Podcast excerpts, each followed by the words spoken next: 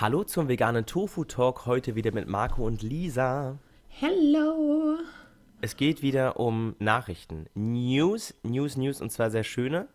Mhm. Wir haben nämlich erfahren, also Lisa sagte mir, Marco, schau mal, es tut sich wieder was. Ich habe äh, gelesen, mich gefreut und wir haben beschlossen, das in, äh, über diesen Kanal zu verbreiten, weil's, weil ich hype bin as fuck. Vielleicht erinnert ihr euch an vergangene Episode, da haben wir darüber gesprochen, dass große Marken wie Burger King oder Disneyland ähm, oder sagen wir Disney eben den, den veganen Markt nicht nur erkennen für sich, um eben Geld zu machen, sondern eben auch ihn als Standard etablieren. Und das, mhm. das ist nach ein paar Testballons in den letzten Jahren merken wir eben, dass es kein Nischenmarkt mehr ist, sondern das Vegan sein oder andersrum, dass das vegane Produkte anbieten. Sagen wir so, es sind ja nicht nur VeganerInnen, die das essen, äh, vegane Produkte anbieten, ein fester Pfeiler ist in, in, in Konzepten von, von, von Herstellern, von Gastronomie, von äh, Vergnügungsparks und so weiter. Und das ist unglaublich geil. Das ist so schön. Also es ist, äh, ja, Punkt. So, und deshalb möchten wir heute noch ein bisschen berichten. Und äh, Lisa, vielleicht möchtest du gleich mit dem ersten starten. Ja, und zwar gibt es dieses Jahr auf dem Münchner Oktoberfest erstmal vegane Weißwurst auf der Speisekarte.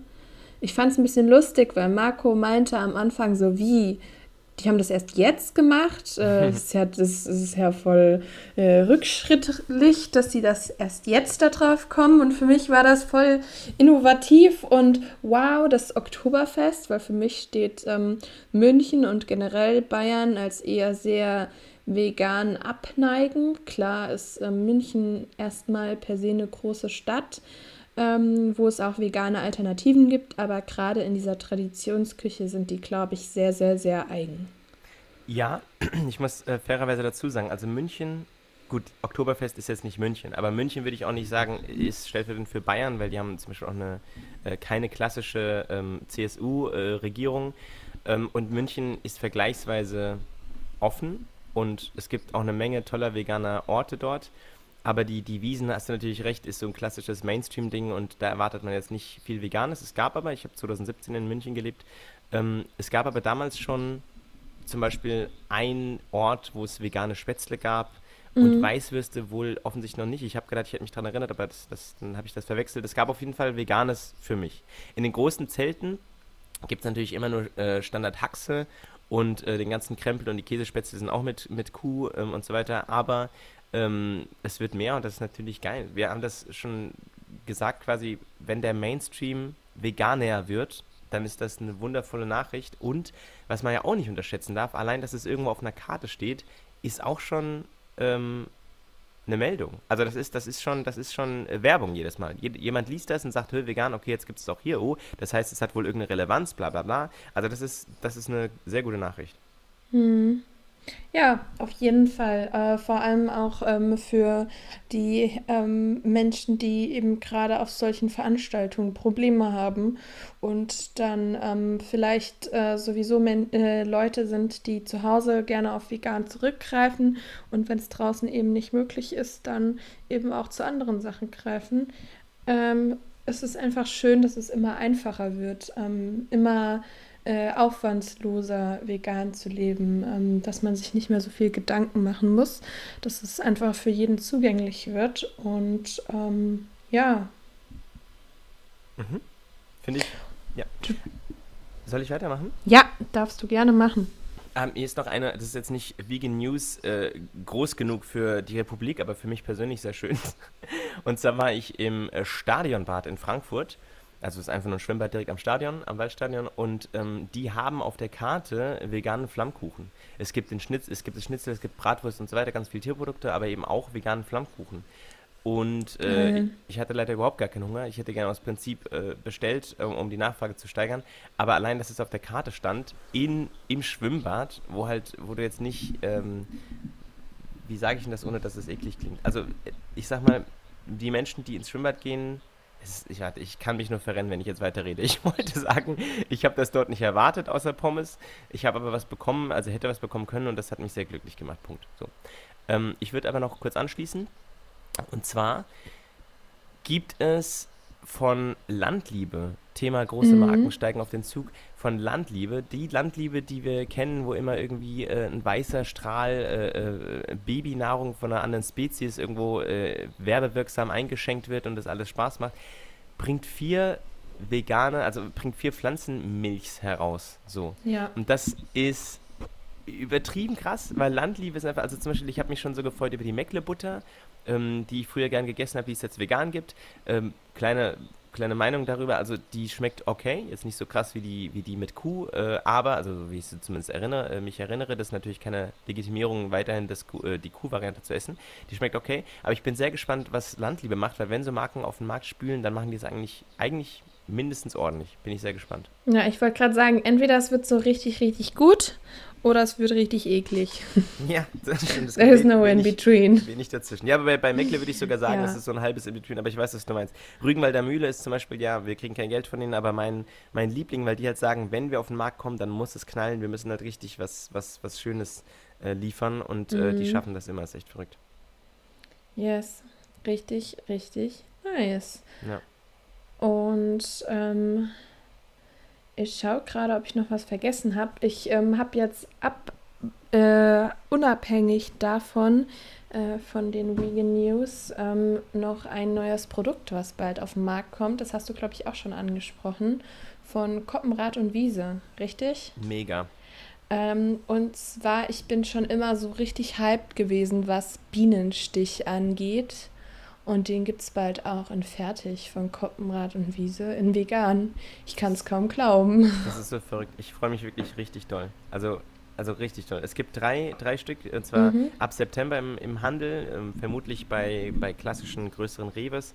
Ähm, Mandelbienenstich, dann gibt es Himbeermandelkuchen und Donauwellentorte. So, und ähm, mein Favorit, auf den ich mich am meisten freue, ist genau wie bei dir der, der, der Mandelbienenstich. Und ja, keine Ahnung. Also es ist so, das sind diese drei Torten, sind ja der Inbegriff an Oma hat gebacken. So, wenn Oma ein bisschen mhm. krassere Skills hat. Also äh, ich finde, das ist schon super aufwendig. Ich habe sowas noch nie selbst gemacht. Ich mache immer so Standard-Rührkuchen. Und das sieht halt schon, das sieht halt schon next level aus, weil es mehrere Schichten hat. Und diese, diese klassischen Kuchen, Torten, wie auch immer, gibt es jetzt in vegan. Und zwar von Koppenrad und Wiese, nicht von irgendeinem äh, Startup. Und ich freue mich über jedes, das das statt. Aber das ist so schön. Es ist wirklich, ich, ich komme aus dem Grinsen nicht raus. Ja, es ist echt richtig, richtig geil.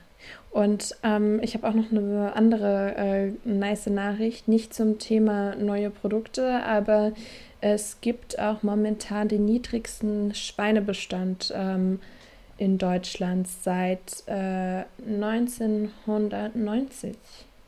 Krass. Jetzt wäre natürlich interessant zu wissen, ob das auch mit der Schweinegrippe zusammenhängt. Mit der, wie heißt die nochmal? Asiatischen? Afrikanischen? Ja. Na egal. Also ich weiß es nicht. Ist es, äh, mhm. habe ich nur gerade überlegt, weil generell hast du, wie du sagst, die Tendenz geht ja eh nach unten, was ja gut ist. Um, am Ende ist mir auch egal, warum. Hauptsache es sind weniger mhm. Schweine in Haltung. Aber, also ja. ja. es steht auf jeden Fall noch, der Import von lebenden Schweinen ähm, sank ebenfalls um 26,7 Prozent und auch der Import von Schweinefleisch sank um 6,8 Prozent. Ja, krass. Ähm, genau. Kann, es kann zwar auch an den äh, reduzierten Schlachtkapazitäten durch Corona ähm, passiert sein, aber ähm, es könnte auch einen anderen Trend erklären, ja, welcher mega. das und, wohl sein mag. Ja, und wir, das Ding ist, wir wissen ja, dass Deutschland zum Beispiel ein riesen Schweinefleisch-Exporteur ist. Also der chinesische Markt nimmt ein, ein super viel von äh, dem Fleisch ab, was wir hier schlachten. Und dass das irgendwie auch weniger wird, überrascht mich, weil eigentlich ist ja dort ja die Entwicklung leider gegenläufig. Aber wir können nochmal schauen, woran das liegt. Ich habe noch eine letzte News, ähm, die ich, die ich mhm. gerne nennen würde. Und zwar es gibt eine Zeitschrift, eine Special Interest Zeitschrift oder Zeitung, die heißt äh, Lebensmittelzeitung. So. Und die mhm. ist in der Branche recht groß und ähm, da sind halt alle Menschen aus, die in irgendeiner Art und Weise mit Lebensmitteln und im Handel zu tun haben, lesen die. Und diese Zeitschrift kürt regelmäßig ähm, Marken und sagt, jo, alles klar, guck mal, das sind das sind die erfolgreichsten Marken und so weiter. Und was halt voll schön ist, ist, dass ähm, drei große vegane Marken jetzt unter den 100 Top-Marken Deutschlands sind. Und ich möchte ganz kurz mhm. nochmal zur Erinnerung rufen. 100 Top-Marken Deutschland heißt, also ich, ich, ich zitiere mal kurz den, den Teil. Äh, Vegetarian Butcher kennen wir. Oatly und Andros sind, also Andros macht, also ich, ich sag kurz, Vegetarian Butcher ist klar, die machen ähm, zum Beispiel die Patties bei Burger King, die machen äh, so Chicken-Streifen und so weiter, bei ihm alles vegan. Dann gibt's ähm, Andros, die machen Joghurt, grob, grob gesagt so. Die habe ich zum Beispiel noch nie selbst gekauft, aber das sehe ich jetzt hier. Und Oatly ist klar, das ist dieser Riese, der ähm, Hafermilch so groß gemacht hat. Und von Barista, die ba äh, äh von, von Kaffeehäusern, die Barista-Version ist wohl das Ding, auf die alle setzen. Ich habe selten sich andere rumstehen. Mhm. Und diese drei Marken sind in der Kategorie Frische als eine der 100 erfolgreichsten Marken in Deutschland prämiert. Sieger in der jeweiligen Kategorie ist, der Produkt, ist die Produktmarke mit dem höchsten Marktteil, Marktanteilsplus in Prozentpunkten bei positiver Umsatzentwicklung. Das heißt, die wachsen mit am schnellsten und sind unter den 100 erfolgreichsten. Und wir wissen, das Ding ist, wir kaufen ja im Supermarkt immer so, keine Ahnung, ich sage jetzt mal 100 Marken ein, vielleicht sind es auch mehr oder weniger, ist jetzt geschätzt. Und es existieren ja noch viel, viel mehr. Also zum Beispiel bei Aldi, die haben einmal Apfelsaft und das war's. Aber Rewe hat ja Apfelsaft von vier verschiedenen Marken. Das heißt, wir müssen uns mal vorstellen, über was für eine Menge an Marken wir sprechen. Und unter die 100 erfolgreichsten schleichen sich jetzt diese drei fetten Player rein. Und das ist so schön, diese Entwicklung, weil es einfach viel, viel, viel relevanter und größer wird. Und das sind eben nicht nur VeganerInnen, die das kaufen, sondern eben auch Leute, die sagen, nö, muss nicht mehr Fleisch sein. Ja, richtig, richtig, richtig nice. Und äh, ja, war es das an deiner Stelle? Weil mhm. ich denke, mit diesen Good News lässt es sich äh, gut in die Woche starten. Das ist ein bisschen übertrieben. Wir haben ja Dienstag, wenn ihr das hört. Aber ähm, ja, die Woche weiter erleben. Mhm, so ist es. Ja, sehr genau. schön. Dann bis nächste Woche. Bis dann, ciao. Ciao, ciao.